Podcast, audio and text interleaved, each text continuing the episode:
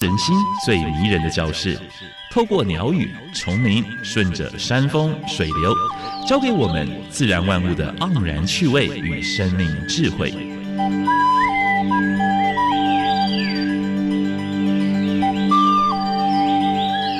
走过来，走过来，仔细听，仔细听，自然有意思。有意思。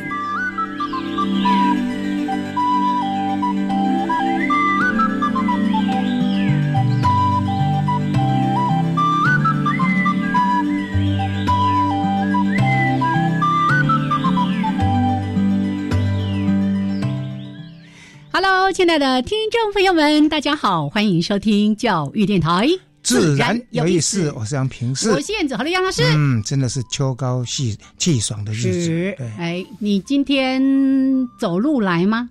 我今天坐车来，哎呀，所以你没有感受到外面真的是 是比昨天热很多。真的吗？还好今天。比起昨天啊，这个雨一停哦，温度马上就上升了。嗯，好，刚刚呢，杨老师就说：“哎，我们来聊一下那个接近中秋节的天气。”我说不要，我要来聊一下中秋节大家有什么样的安排。嗯，我还没有计划。哎，我昨天看到一个新闻哦，标题就写着“史上可能最塞的中秋节所以”，啊，大家做好心理准备。在台北近郊就好了。哎，哎是是是是，当然很多人因为中秋节，我们说月圆人团圆嘛，哈，所以一定有很多的朋友这个南南来北往来等等的哦。哦。这个如果遇到塞车请耐心，非常烦的事。啊，安全是唯一的路，回家的路。OK，好，嗯那我们在这里呢，先祝福大家秋节愉快。是的嗯，哎，秋节团圆啊，是是是，杨老师刚刚有说哈、多到附近的那个焦山啊，不管你回中南部去也是一样，或者从北中南部上来台北，都有很多焦山可以去走一走。而且天气好的时候，真的是这段时间去走走焦山，蛮棒的体验。是，没错，没错。好，来，那祝福大家。那还是要说一下，我们在每一次节目为大家所规划的一些内容。一开始有两个小单元，第一个单元是自然大小事，跟大家分享过去一个礼拜全世界跟台湾发生过比较重要的生态、嗯，环保还有农业的事情。是，第二个单元哎很特别哦，哎入侵外来种。今天的主题好像有一点点变化，不是总的介绍啊。之前呢，我们用 spotlight，然后嗯，介绍一种一种的这个外来的入侵种讲得。很烦呢、哎，不是，我今天要验证一下。是我们一直点名说这一只那一只怎样。嗯今天呢，有一个人常常在野外做野外跑来观察跑去的人，对，我要请他来说一说细。数一下。对，在野外是不是真的看到这么严重的，特别是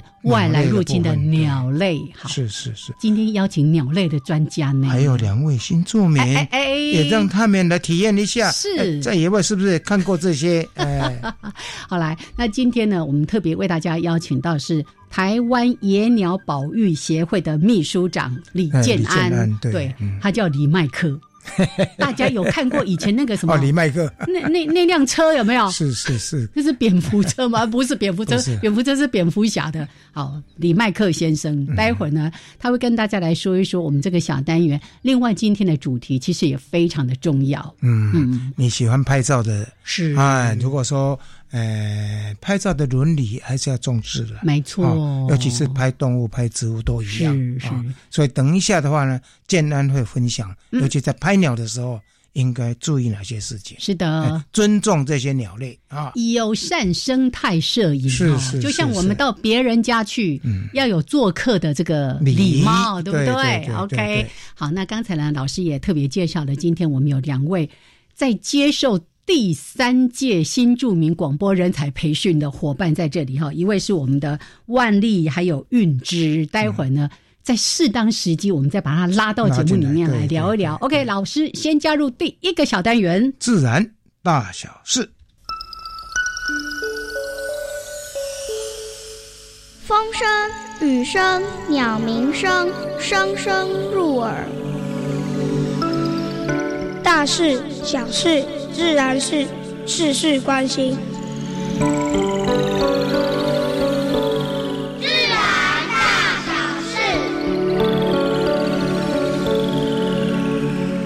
呃，上礼拜才聊到说中国渔船在离岛，对不对？哦包括抽沙，嗯还有包嗯括越界捕鱼的啊，问题啦，对，是。真的是抓到了两件啊嗯，在嗯澎湖啊。其中有一件的话呢，又去捕鱼在花屿的地方呢，竟然抓了三千多公斤。啊，花屿那多漂亮的地方，对呀、然后呢，呃，抓到的话就现场就是做记录，嗯。然后呢海抛，嗯，要把这些鱼货物再抛回海里面去去，。希望对对。还可以活得好有一部分没有办法存哦活的话呢，嗯。就是当做呃海其他生动物的其他食物的哎对，嗯。没办法，法令上就这样子。，是。那大概有两件哈，我们也也给海巡署这些人员很辛苦啊，嗯让他们哎跟他们拍拍手啊。你想想，一个小岛很有名的小岛，加拉巴哥，哦，那是那个生物多样性，还有生物演化很重要的非常一个基地呢，对对。对，那个小岛，如果被三百艘渔船，你想想看包围那个状，况，对呀、包围嘛，对对对，中国渔船呢发动了三百艘，哎在那边捕鱼嗯嗯啊嗯，好了，捕了数千吨的乌贼跟鱼类啊，引起国际的哗然啊。所以这个部分的话呢，哎，它不是只有业界，已经捞过界到其他国家很多地方了啊。所以这个呃，蛮令人痛恨的了哈。好，澳洲最上礼拜发生了一件大事，嗯。在塔斯马尼亚啊，也是演化上蛮特别的一个岛，也啊对，竟然有四百多头的那个领航鲸嗯，鲸鱼是搁浅。哦，哦哦，发动了相当多人，你在电视上看到，呃，就是合力把它推推回大海，但是很不幸的，救活只有一百一十头，所以有四百七十头的领航是鲸是是是搁浅搁浅的，嗯，最后他们甚至说是不是要安乐死？哦，说连这个搁浅的话都都要要想到这个名词哈、嗯也是蛮嗯令人难过的。啊。垦丁国家公园抓的呃抓到捕做寄居蟹的哈，这个寄居蟹的，嗯它是在哪里呢？在中州泻湖保护区啊，抓到一个当地的居民，屏东车城的居民，抓了三十几只，还有他还捡拾了珊瑚礁眼一怪啊，所以被呃当场当现现现情况啊，但是呢，罚者太少了，嗯嗯才三千块啊。因为寄居蟹，海里面的寄居蟹，你要把它抓到地上很难养活的。对，哎，我记得老师说过这个故事，你就会劝那个小男孩说：“哎，你看一看，观察之后，赶快把它对，放你可以放在手上玩一玩，马上嗯哎放下放下去，拍个照留个念嗯啊。所以我是觉得说，呃，家长如果带小朋友去海边的话，寄居蟹是很可爱，没有是错。观察观察察完就把它放走了啊。好，再来有一则比较好的消息了哈，男女在呼吁兰花啊，嗯哼，有一百八十个当地人跟特生的人呢，合力把纸蛇呃纸包蛇兰撞，回去了。哎，我最近也有注意到这个新闻哦，对，太棒了对？，嗯，其实有几种兰花，我们叫男女阿嬷有没有？哎是原生的兰花，对对对对现在也慢慢在被种回去。嗯嗯过去从野外我们采太多了，是在野外几乎看不到了。所以特生的话呢，就用人工繁殖的方式呢，哎嗯哼，然后号召当地的民众一颗一颗把它种回去是啊。所以给特不生容易啊，拍拍手，给嗯南里的民众拍拍手啊！二十几个救难跟公益团体垂降合欢山的五岭，捡拾垃圾，这是他们每年的例行动作。尤其在中秋节前，一定要先做，嗯，不然这嗯中秋节的人群又来了，对，那个乐色满坑满谷。哎，奇怪，这个怎么每年都是这样子？大家的气质在哪里呀？气质，气质，应该学像那个泰国有没有？看到乐色寄回去给寄回去，然后哎呀罚罚单也顺便。真的，这实在是非常不应该。你看哦，把一些垃圾往山谷里面，是。然后这些救难的英雄，他本来应该是要去做救难对他现在必须要耗费这么多的体力。还，有蛮多的公益团体是。哎也在做这件事情，，而且这样垂降下去去捡那些垃圾，其实也有风险，对，也有风险的哈。拜托，所以垃圾就自己带回家了嗯。啊，或者是当地如果呃，垃圾集中的地方，你就放在那个地方，最好是带回家的。没错，哎自己制造垃圾，自己带回去，是。对不对？登山的话有这种守则，哎。我，跟大家说哈，我已经在户外快要有一点洁癖，就是我手上有一点点，例如说卫生纸，我就会一直粘在手上，怎么样都不敢把它丢到地上去啊。是是是哦哎，气候变迁等同国安了哈，嗯。就是二零五零年台湾希望能够零排碳，但是好像是个梦一样。嗯哼，不过呢，有一千多位年轻人跟社团竟然发动了一个游行，是周五护未来 （Fridays for Future） 啊。嗯我想给这些年轻人拍拍手，那是台湾青年气候联盟啊，希望二零五零年台湾能够做到零排放，啊，还有三十年可以好好的努力。大家加油！嗯好好。最后一则讯息啊，日本共同社最近发出一个讯息说，全球的再生能源的发电量首次超越核能，嗯，好核能最近好像嗯比较被少谈到了。嗯哼，台湾现在好像也是这些绿电啊，不过绿电你要种电的时候，还还是要注意生态，对种对位置，对。没错。哎，给海鸟、给生动物一个栖息的场所。是的。哎，我们现在还在关心资本的那块湿地啊，哈，希望还在 bargain，哎希望能够有起死回生的机会。好，OK，来，这是今天的自然大大小事。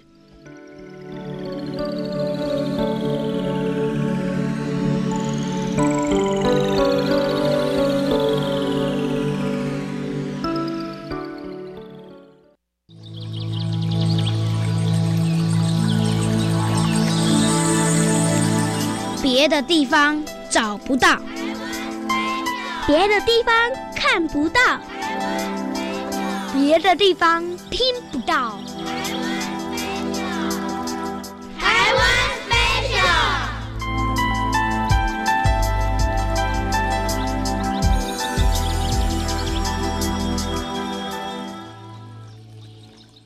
好，现在时间是上午的十一点十七分，欢迎朋友们继续加入教育电台，自然有意思。思，我想平视。我现子今天的台湾 special 要跟大家介绍的是什么呢？今天要介绍来，请我们的建安加进来，李建安，台湾是野鸟保育协会的秘书长。是李麦克先生。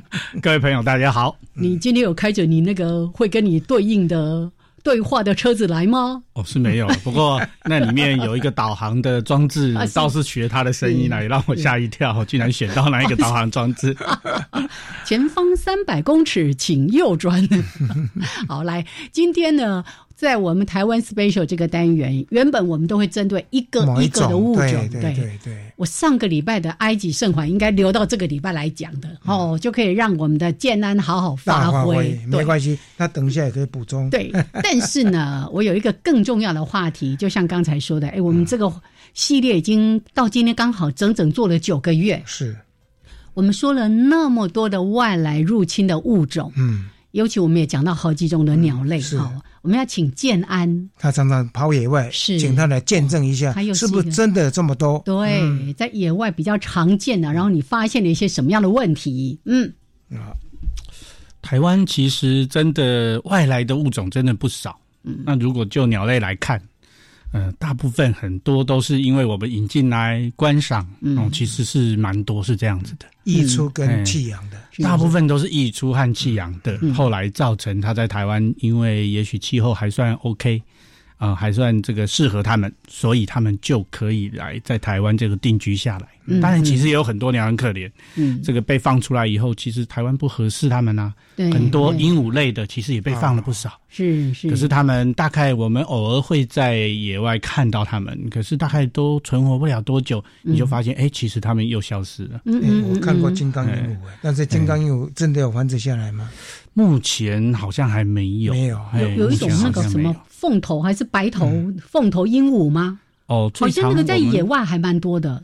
凤头鹦鹉对，可是凤头鹦鹉我们就会发现，哎，好像数量上就不会像我们最常讲的这个埃及那个多的那么这么多，对，嗯哼，所以它基本上还是有生存上的限制啦。是。一般民众喜欢养那个小鹦哥，有没有？那一种在野外有没有有没有也没有发现？嗯，还是到目前为止，其实好像也很少有繁殖成功的记录。是。哦，都只有看到有出现，出现一段时间，也许还有再出现，可是就是看过撞。墙壁的，要撞玻璃的，哦，窗纱。大，窗纱的。嗯哎，那我都想，其实是要找人啊，啊，啊太饿。了是因为他们在是户外是也没有学习怎么样子生活。对对对所以他可能要找人，哎，看到窗户里面又有人，那进来，救我救我，给我哎。食物，，那个影片好像有哎，嗯就是哼哎朋友传来影片，就是鹦鹉好像逃出去了，然后呢肚子饿了，然后快快快快来找它原来的主人，说是好像把窗户打开让它进来。对我曾经有遇过一次是金刚鹦鹉，不过是另外一种，然后，就直接好温驯的来，直接来找你乞食，好像狗一样，哦，然后它就爬到你身上，给你这个撒撒娇，然后你因为我们平常对鸟比较熟，所以就很知道说哦，它太饿了，嗯。喂饱了以后就好凶哦，嗯。因为我是它的主人。我体体力恢复了，哎。哦，所以其实一般来讲，我们在野外的话，这些其实就是这一些弃养啦、嗯。溢出的鸟，其实真的是不少。最常看到的是刚才讲的那个埃及圣选之外，还有哪一些鸟类你在野外最常看到？哦，目前我们大概大家最常讲到的就是八哥，八哥。哦，各种哎，各种的八哥 哦，呃，什么呃，我们常提到的白尾八哥啦白尾，或者是加八哥，加八哥。然后加八哥还有一个很特别的名字，大家可能平常看到八哥想起来都是全黑的哈，嗯。如果看过八哥的，那那一种八哥它不是全黑，它是咖啡色的，哎，然后又带了一个黄色的镜框，它的很粗的镜框，所以我们都叫它眼镜八哥。眼镜八哥，那这两种八哥，其实在台湾就是哎生活的不错。嗯哦，他很喜欢利用人造的建筑啦，是。或或者是什么我们讲的，各位常常有时候，哎，我们这个可能开开车、骑车的时候，你就会看到电线杆，哦或者是我们讲交通号志的一些孔隙，是它就会进去做繁殖。还有桥桥梁啊，桥墩墩的下方，对，那据我这么多年我在野外观察，其实像这一类的鸟，它的确，因为我们原来的八哥也是利用这样的地方生活，有没有竞争？嗯有没有竞争看起来就是呃，我自己这么嗯、大概我因为看鸟大概四十年哦，从从十几岁开始哦，就参加这种社团去参加这样的活动，所以我在看的时候，哎，当初还没有看到这些鸟的时候，当然八哥的数量也没有到非常多，可是还不少。嗯，哦，就是台湾的这个全黑的八哥。是那过了一阵子，哎，发现呃，过了呃，可能十年左右，哎，就开始慢慢看到这些弃养的八哥在台湾生活了。嗯，很明显的，你就会发现我们台湾的八哥马上减到非常少是，少到后来就变成所谓的保育类鸟它的种。它的它的生态气味是一样的，嗯嗯住的地方一样，食物一样，然后嗯。会产生一些竞争。对对。他们竞争，然后因为它来的时候，可能其他的生物，例如说可能会抓八哥的一些鸟类，嗯，其他的所谓的猛禽类鸟类也看不懂这是什么鸟，所以他刚开始其实不会去不会去攻击这些攻击这些鸟。那你嗯那你那要攻击谁？当然是攻击最熟悉的，熟 熟悉的鸟啊。好所以他们其实也踩到了一个时间，刚好它可以借此繁殖的更多。那等到它数量大的时候，当然了，你的数量大，你的竞争能力就更强更强。那除了八哥之外，还有哪一些？呃，除了八哥以外，其他的鸟目前大概大家都会觉得，其实就是都还在观察它们的情形。那有些鸟，例如说雀渠的话，就是有一段时间，大概呃特有生物中心觉得漂亮欸嗯对超漂亮，而且抓哎，啊，但是还是抓不完。对，有一次特有中 特有生物中心，他们也觉得，哎，那可以在它数量还少的时候赶快控制。赶快，赶快，对，因为它其实它的领域性蛮强的，蛮强势的了哈。那可是到目前为止，其实它的危害可能还没有到非常大，它就是占领了我们的公园绿地了。好，公园绿地的地方，蓝雀呢，蓝雀其实也有外来种。以前有外来种 哈，可是现在台湾的蓝雀因为数量还很少的时候，我们就已经警觉到了，所以其实政府单位其实就赶快的做移除的动作。对对，这样这是算成功那个红眼蓝雀，这个大概是算是目前为止唯一成功的 这防个。治成功的，对。对，好，目前正在积极处理的大概就是我们讲的啦埃，埃及的，圣选，哎，埃及圣玄这个鸟的话，目前他们正在处理。是。我现在我们上礼拜提到，哎，他好像蛮有智慧的，嗯，会躲到还会躲子弹，然后会躲到鹿科鸟类之间，所以这些猎人现在也很伤脑筋我有一次大概去社子岛那边去观察鸟类，那也带了一群这个好友一起去。结果我们才正在讲，哎呀，最近好像政府单位有讲哪里有圣贤聚集哈，那就打电话通知他们。嗯哼，你才打电话吗？我们没有打电话，我们就是还继续观察鸟。我们虽然有人提到这件事，哎，结果没一会儿，大概才十几分钟，我们就听到，哎呀，就怎么圣贤那旁边有一个小船经过了哦，看起来是台北市的，可能是台北市负责的单位，他们就直接拿那边。猎枪打，嗯嗯那当然一打，它其实其他的鸟当然也会飞了。哦，那我就有看到他们在想办法能够移除那一个部分。所以很难呐。以前那个数学题呀，那个电线上面有十只鸟，你打了一只还有几只？对，全部飞光了。对对对，那个时候我是有看到他们在滩地这样这样处理的。包括效能其实不过效有，呃，这个爱杰圣选哈，在在蛮多地方也都在移除，嗯，但是都很困难。在法国，在澳洲、纽西兰，世界各地那个世界百大恶鸟之一啦。哦，在埃及当地是，哎。好像是稀有，对，好像几几乎绝迹的保育类。对，我我这两天也在，因为一直在找说，哎，我今天可以讲什么物种哦？后来想到建安来，我才想，好，我们来谈一下这个野外的一些观察。其实我也看到其中一个问题，就是，哎，最近那个金门又是一个赏鸟的热点，因为候鸟开始过来，哦，金门真的是一个非常棒的赏鸟地方。那我就想起我以前去金门的时候，哦，那时候很惊艳啊。那个环景字哈，就在农田里面跑来跑去，那个游览车开过去，然后就倒车。嗯，哎，那里有环景字。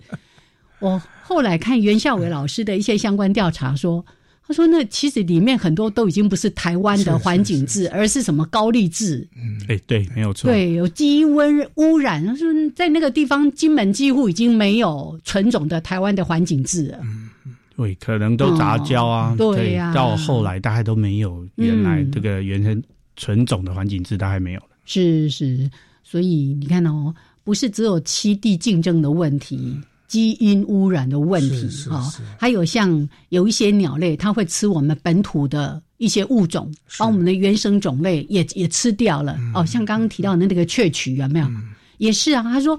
长得太漂亮，歌声又太美了，很多人觉得啊，这睡奈就该伤害他呢，哈。可是呢，它会吃我们本土的一些蜥蜴，所以也造成我们有一些本土物种的压力了。嗯，哦，所以你这四十年来的确有看到这样的一些的变化。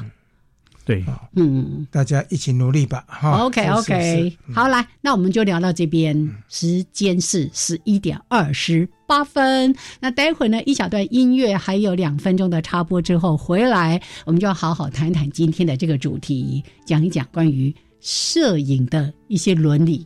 但简单说，我们不要那么严肃，我们叫友善生态摄影。OK，好，待会儿好好的来聊聊这个主题。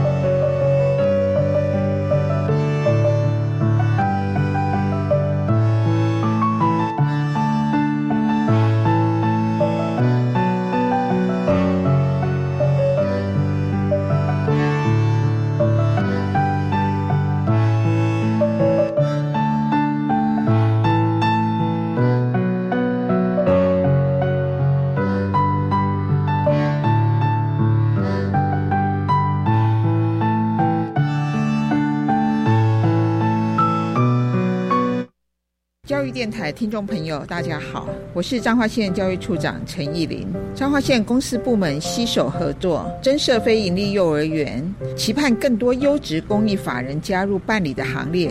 我也要鼓励家长陪伴孩子学习。教育电台官网 Channel Plus 亲子频道拥有一千五百多集的优良儿少节目，欢迎全家大小一起收听。亲子共学，从听开始，请上网搜寻亲子频道。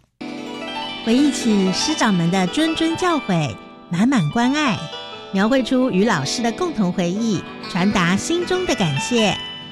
一百零九年共享教师节，邀请大家透过一幅幅作品，回到学生时期与老师们的共同回忆，和老师说声谢谢。画作欣赏及教师节活动内容，请上共享教师节官网。以上广告由教育部提供。全体就节能作战位置，动作！戴上口罩，拿起抹布，让我们一起还给家电一个清白。只要谨记三口诀，夏天超省钱：一看、二清、三放心。定期查看家电使用状况与清洁保养，在家享受高品质。快跟乌漆嘛黑的家电说拜拜！省电达人就是你。更多省电秘诀，上网搜寻节约能源园区网站。以上为经济部能源局广告。加外加外，阿玛波拉，扎根格玛西卡斯达斯，迪加古拉布古列列。大家好，我是来自台东的胡代明，这里是教育电台。那罗哇那咿呀那呀哦哎呀，那是你呀鲁玛的呀恩哦，朋友们就爱教育电台。好，现在时间是上午的十一点三十二分，欢迎朋友们继续加入教育电台，自然有意思，我三平视，我现在我们现在所访问的是台湾饮料保育协会的秘书长李建安，是李麦克先生。大家好，我是李建安。是刚才呢是特别商请我们的建安加入到我们的台湾 special 这个单元哈。那接下来现场的经体验告诉大家，是的。我们刚刚呢，在音乐还有插播当中，就开始聊起关于那个生态摄影的一些乱象的问题啊。不过呢，这个建安专家呢，稍等一下，今天我们有两位我们的伙伴在这里，我们特别请他们做了一点功课哦，来跟大家打个招呼，自我介绍一下。嗨。明格拉巴，大家好，我是万丽，来自缅甸。嘿，缅甸话吗？是。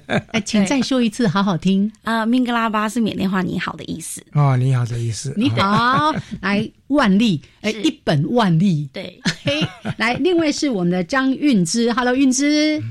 大家好，我是王海云玩机，我是韵之，大家好。嗯，哪里来的？没告告诉大家。啊，我是香港来的。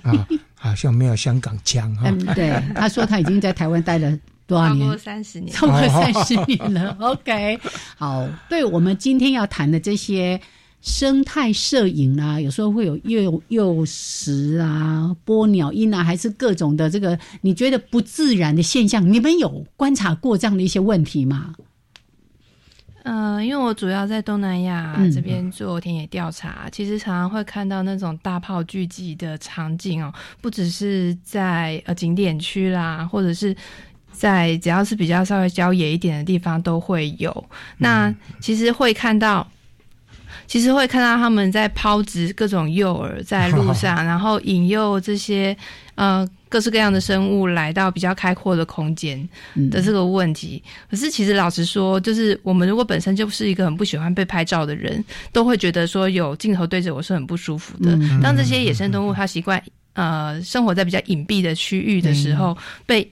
引诱到这么多大炮面前，其实我在想，这个行为其实是对他们的生态应该有很大的一个冲击，而且对他们来讲应该是风险嘛。对，而且他们的这个觅食的习惯也会被改变嘛，对不对？这个部分想也想要请李麦克老师跟我们大家分享一下。好，已经有提问题了，待会儿请李麦克先生来回应。是是是，万丽。呃，就是我自己，我是觉得，就是我对有时候在网络上看到一些很。呃很特别、特殊的一些呃动物的照片，或者是呃像之前我看到有一只是那个有一只青蛙，它拿着、感觉好像拿着一个树叶在遮雨，然后或者是那个 那个鸟在飞，然后它的那个翅膀展翅高飞那样的照片，我会觉得就是这样的照片是在什么样的情况之下可以被拍出来？嗯，对，觉得假假的，是不是？对，就觉得哎、好像呃，到底是它是的确是真实的，还是它是被就是刻意这样子拍出来的？我会很好奇这样的照片是怎么样才能够呈现这样的照片。鸟儿展翅应该是长期等候抓到的画面，但是那个抓叶子诶也不一定啊，有时候是的确是一个自然的景象哦。嗯好，所以你也会看到这样的一些问题，有一些好奇。对，来，李麦克克先生，来解读一下。哦，呃，刚才有提到关于这个大部大部分的人，你看到有一大堆大炮聚集嘛，哦然后你想说鸟平常看到人都会闪得远远的，唯恐不及呀、怎么可能这么多大炮他们都会出现在那里？那大部分的原因大概都是因为他想要这些拍摄的人想要他停在那里，很多人是用这个，尤其是看他拍单一鸟的时候，很多人都是呃，例如喂食的方式。嗯那喂食的方式，刚才我有听到这个杨老师啊，这边有提到一件事啊，嗯说其实有有一点风险，那到底是什么风险？最主要就是，呃，我们人大概不会去抓那个鸟了，因为你要去抓那个鸟，拍的人可能不高兴。嗯，可是猫可是不是这么想的，看到还有鹰也不是这么想的。那猫的话，其实就会有他们在旁边看，哎，怎么一堆人挤在那边，他也会去一探究竟，然后就看到哦，有一只鸟站在那边。而且这只鸟很奇怪，一直跑到同一个地方。嗯，哦，所以他也就在那边想说，那我可，然后那这就是我可能可以抓到它的机会，那我找找一个固定的地方躲。当然，这一些拍的人的时候，拍的时候可能这个猫是不会出来，是。可是等到我们拍的人总是会有一点结束，例如比较黄昏。可是鸟还是会来看看到底有没有你放东西啊？嗯嗯。所以在这个时候，其实它的风险就很大，因为它有一个固定的位置出现，嗯哦，猫就可能会拿来，等于就是猫就在那边等，然后大家都走了，然后哎，又那一只鸟又同到同样一个地方，那我就只要藏好，我就一跳过去就可以抓到。嗯有没有看到一些像老鹰之类的在捕抓这些东西？我是没有现场看到直接捕抓的，然后不过以前我们有我们自己有做这个鸟类的研究，其实也会遇到一样的情形。那我们以前做这个鸟类细放，就是把鸟抓来上脚环做标记，那以后我们再研究它就知道谁是谁的这种工作。是那我们把它用笼子安全的捕捉下来以后，上了脚环，我们会去一个地方放放掉它。嗯，那因为以前我们也忽略了一件事，就是我们在放的地方，那个点都是同一个点啊。我们每次嗯哦，这护着它，然后要把它释放的地方都在同一个点。嗯，哦，终于有一次我们就是观察了。被观察，然后我们把那个 我们放开那只鸟，那只鸟往上飞的时候，就有一个黑影从旁边跳过来，就把它先走。很 惨嘞。那这件事情其实也是我们做研究者的疏忽了哈，因为其实我们在做研究的时候，当然也是会去学习，其实教科书上已经有讲，你要放释放的时候，一定要观察周边有没有危险的猎食者。那这个还不是只有被那个被这个猫抓走过，也被猫头鹰抓走过。是是哦，那当然是另外一个 team 的人，他们遇到的事跟我们分享。所以后来我们其实都很注意类似这一些你要想要保护的鸟泄露行迹这件事。那一般的摄影者可能都忘记这件事，跟我们在做很专心摄影，可是忘记了你喜欢的这些鸟，其实你是让它暴露在危险当中之中。，哦是是哎，是，那这个是其中一个部分了哈。那另外也有另外一个部分，就是，哎，最常看到就是大家在公园拍什么，我们最常看到都会公园看到拍什么五色鸟的巢洞。对嗯哼，那也有很多朋友，有一些拍摄的朋友偶尔会跟我分享，奇怪，我拍拍，他都已经快要离巢，成功离巢，他要拍一整系列，为什么他就突然不见了？嗯，哦，这整巢都不见了。嗯，那以鸟来讲，其实只要一旦开始喂食，其实不太容易弃巢的。嗯，哦，它还会想办法尽可能要把它的小孩养大。嗯那可是为什么会这样子呢？后来，呃，大家又忽略到一件事情，就一旦鸟类觉得一大堆人在关注它的时候，除了刚才那些猫的这一些部分也是危险，他们就觉得，那我要赶快把我的小孩养大，因为要带离巢洞。他们就是要学飞，照理讲，你学飞以后会飞，你才要带离开巢洞，带它去野外觅食。是，结果这个时候它就拼命喂也没有错，它会拼命喂它。可是幼鸟再怎么成长，有时候也不会马上成长好。哦，它可是它推的不好。对，可是母鸟已经觉得太危险，太危险，太多人了。那我就要尽量早一点引诱它出来，会拿着食物在旁边引诱它。它只要一旦没有飞好掉下来，他们常常羽翼不行，他们就会哎提前离巢。在大有碰过这样子，这个我们讲叫做提前离巢。那提前离巢，一旦掉到地上，那当然就是猫啊，其他的生物的好食物了。哦，所以这些其实都不是这一些拍摄者想要乐见的。是，可是很多拍摄者其实是不太清楚这样的鸟类的生态。是哇，哎，我之前我也没有思考过这个问题耶，因为我们真的经常会遇到说那个。幼雏都还没有，就是我们说羽翼未丰，还不是真的会飞，它就掉下来了。掉下来还有旧伤，也没有，就是，但是呢，这个过程中它大概诶还没有，就等没有办法飞嘛。是照说它应该会在巢洞里面一直喂养它，到它的整个羽毛都长得非常好了，才会出来，具有飞翔的能力，它才会出来，对不对？它才会引诱它出来。所以公鸟、母鸟也有这种压力了啊！真的是要赶快尽快把它喂大。哦，这是鸟类心理学。是，所以像这一个状况也是有的。嗯，那你喂食的其实也是一样嘛，哈，你就是会让其他的生物发觉这一个部分，是是是是，那更不用讲，你有一些更隐蔽的鸟，它们其实一旦发生这种事，你大概拍没有多久就会有这个问题。嗯，哎，其实，在大安我没碰过，就是说那五色鸟的幼鸟还没有完全发育的时候呢，因为这样的。被那个凤头苍蝇抓走，你还记得吗？有有有有。对，那他提早离巢，其实他跟不上父母亲，其实他就很危险，是危险了。嘿，因为他跟上父母亲，父母亲还可以跟凤头苍蝇打一打架，分散注意力一下，恐吓一下，分散注意力，然后他就可以趁机跑。是，可是，一旦它跟不上，其实就会很危险。所以，我想喜欢鸟拍摄鸟类的朋友，可能要注意这一点啊。群聚的话呢，当然是，哎，你觉得说你拍鸟那个蛮蛮蛮 easy，而且很享受的事情，其实对野鸟来讲，真的风险是蛮大的。对。而且这个风险是攸关生命的危险啊！好，所以呢，这个是一个最重要一开始的提醒。就我们没有，我们说什么？我不杀伯仁，但伯仁因我而死的话，这个绝对是我们所有爱鸟的人所不乐见的。可是呢，有时候就像刚刚说的，他为了要取得一些美好的画面，或者拍他想要拍的那个画面啊，然后造成的一些相关的问题，我们待会儿再一次来跟大家好好的稍微。说明一下哈，看看呢，在我们呃所观察的这样一些状态当中，然后也给给大家一些好的建议。OK，好，那就先聊到这边，时间是十一点四十三分，一小段音乐之后回来继续聊。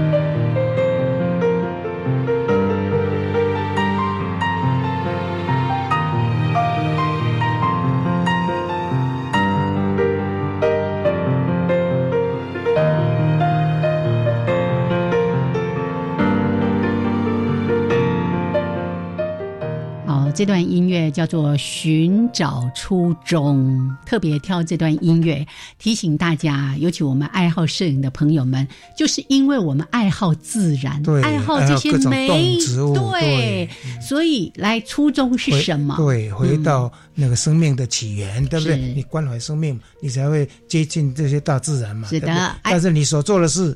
大概无意中你犯了蛮多的错误。对，好，来欢迎大家呢继续回到教育电台的自然有意思。我是燕子，我是杨平世，来为大家邀请到。李建安，他是 台湾野鸟保育协会的秘书长，是。也曾经带过好几个民间团体哦，是是，哎，荒野啦，曾经是荒野的秘书长哦，也是，呃，中华鸟会啦。哎，那个赏鸟四十年而已啦，非常年轻，他十几岁就开始看鸟了。好，那今天呢，还有我们两位参加第三届的。哎，我们新著名广播人才培训的两位学员，一位是杨万丽，一位是张韵之。那他们刚刚还在提问哦，对，待会儿再来说。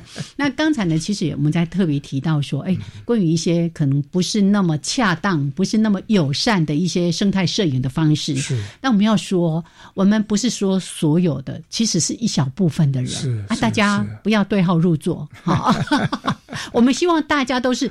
本于友善跟爱护自然的方式，在拍生态摄影。对，对我因为常常在呃每一个礼拜都要来呃植物园跟呃电台一次，所以有蛮多的鸟友常常会这边聚集。是，尤其有时在出现在花上或出现在洞里面的时候呢，我也看过，就是好像老师级的带学生，哎嘿，然后呢带着那个面包虫，哎。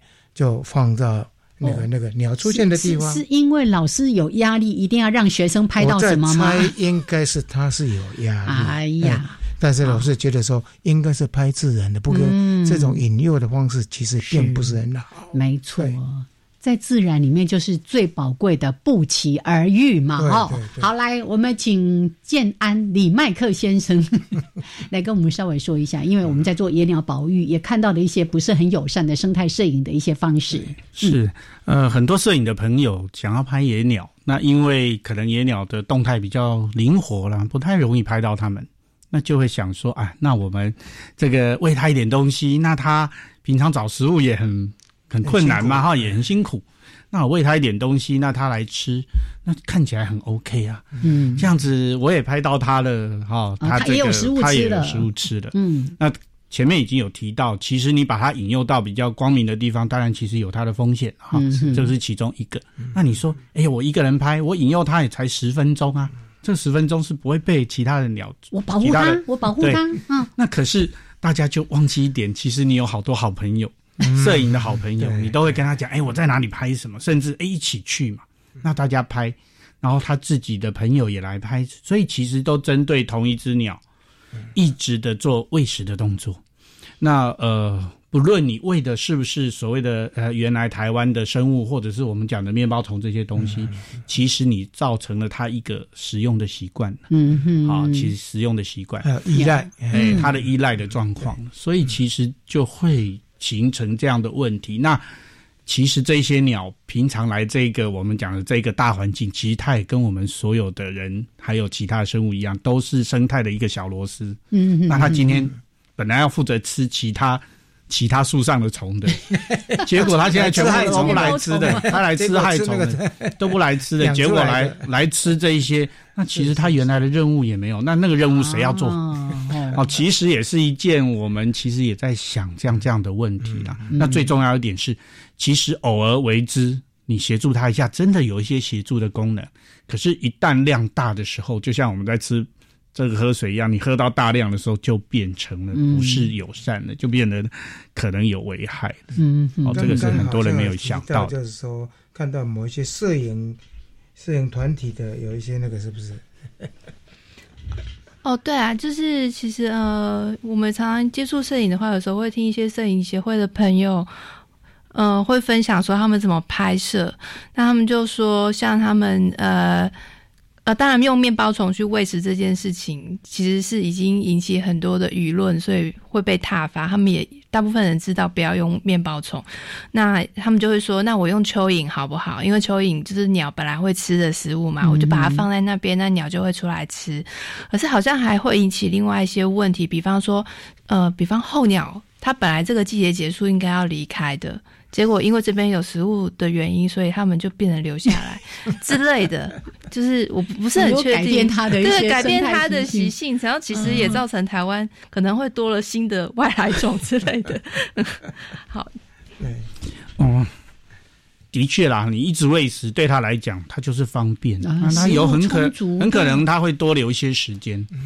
可是因为野鸟基本上会做迁移，除了这个呃，我们讲生理上需要吃东西，除非它受伤，它如果没有受伤，其实它还是会会回去的，哦，会离开台湾。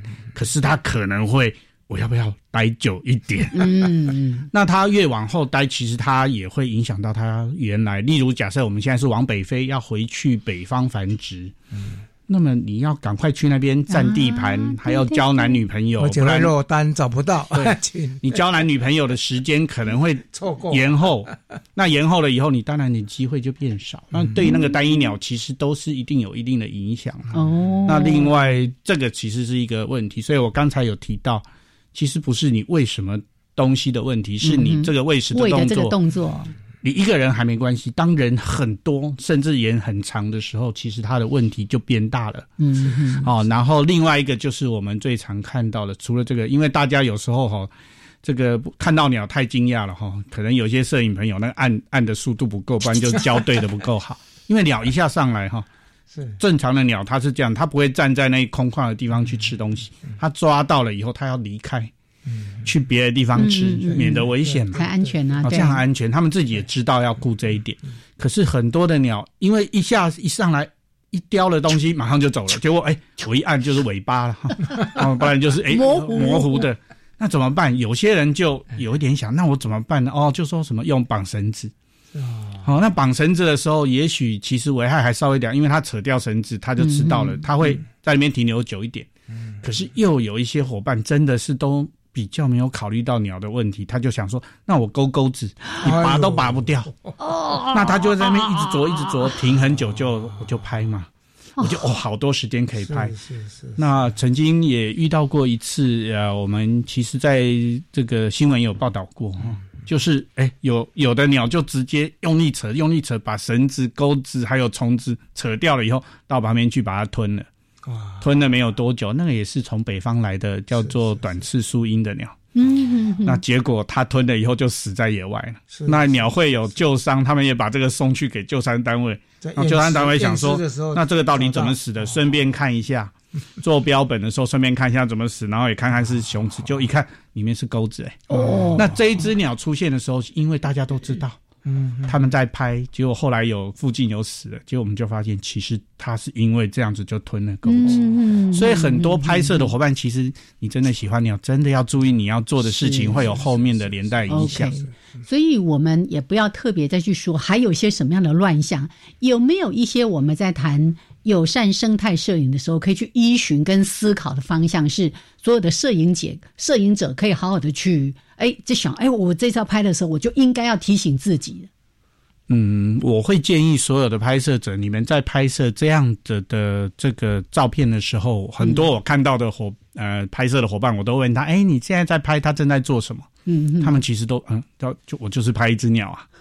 我觉得很可惜，其实很多的生态的照片，其实后面都有故事的。他正在做什么？其实。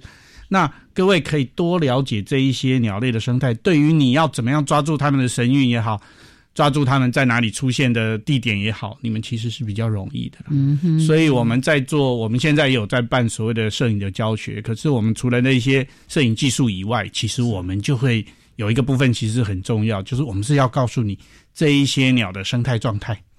那他是怎么样的生活？那你掌握这一点以后，你拍的东西其实就有生命了，而不是只是一个标本照呀。啊，标本照，对，就看起来好像就是一个标本，然后不小心，当然有可能就不小心会成为声音用声音来引诱的这个呢，您能不能谈一下？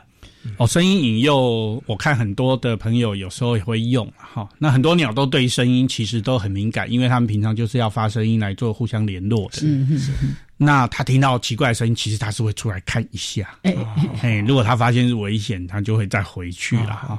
那可是如果是台湾的这个本土鸟类哈，呃，有一些是需要占这个生活领域的，你只要遇到其他的公的鸟。发出的叫声，他就一定要出来跟你打一打架。嗯嗯嗯 哦，这样子，因为他怕有入侵者到了他的地盘。地盘。好，那有些人会运用这一点。那可是我常常听到冬天很多人在放鸟音，然后放春天的声音。我不晓得他们这的。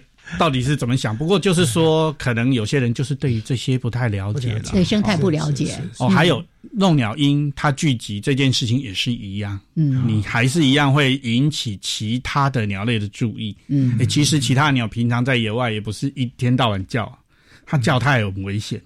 哦，因为其他压猎食者就是会知道这些东西。没错。哦，那。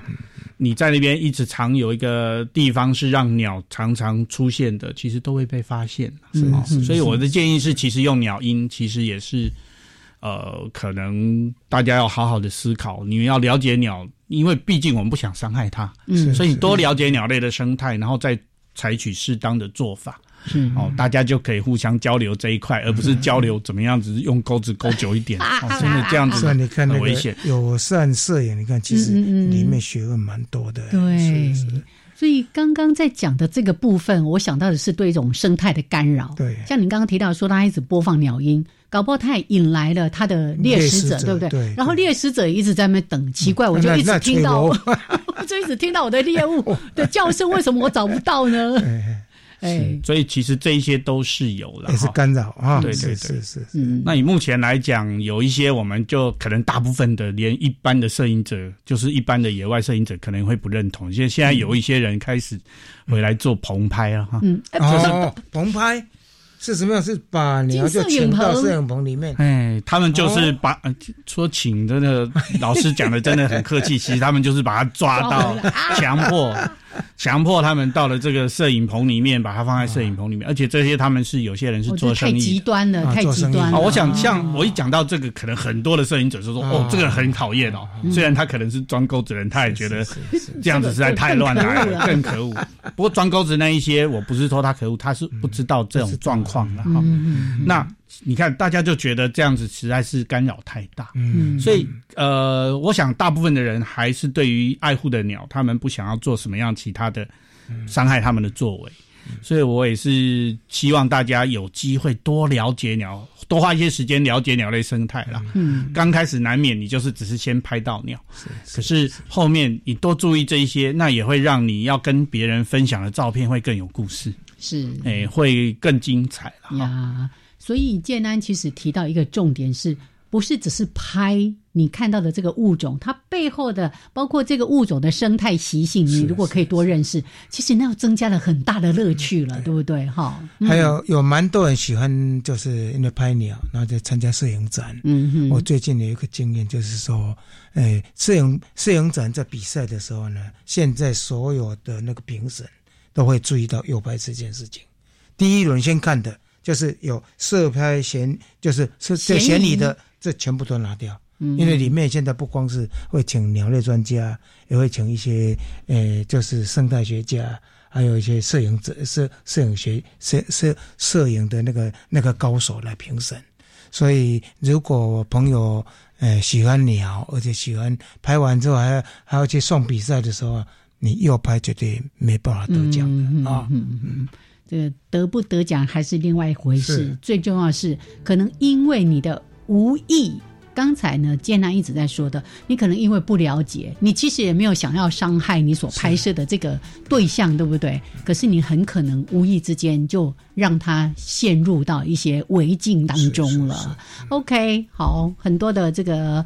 呃，各种的生态摄影应该要遵守的，我想大家应该都清楚哈，那就不要再去做出一些你也知道不好的事情了。好，好，来，我们今天非常的谢谢，好，谢谢简单喽，谢谢，我们下礼拜见喽。嗯，哎，要谢谢我们的万丽跟韵之，谢谢大家，好，OK，好，下礼拜见，好，拜拜，拜拜。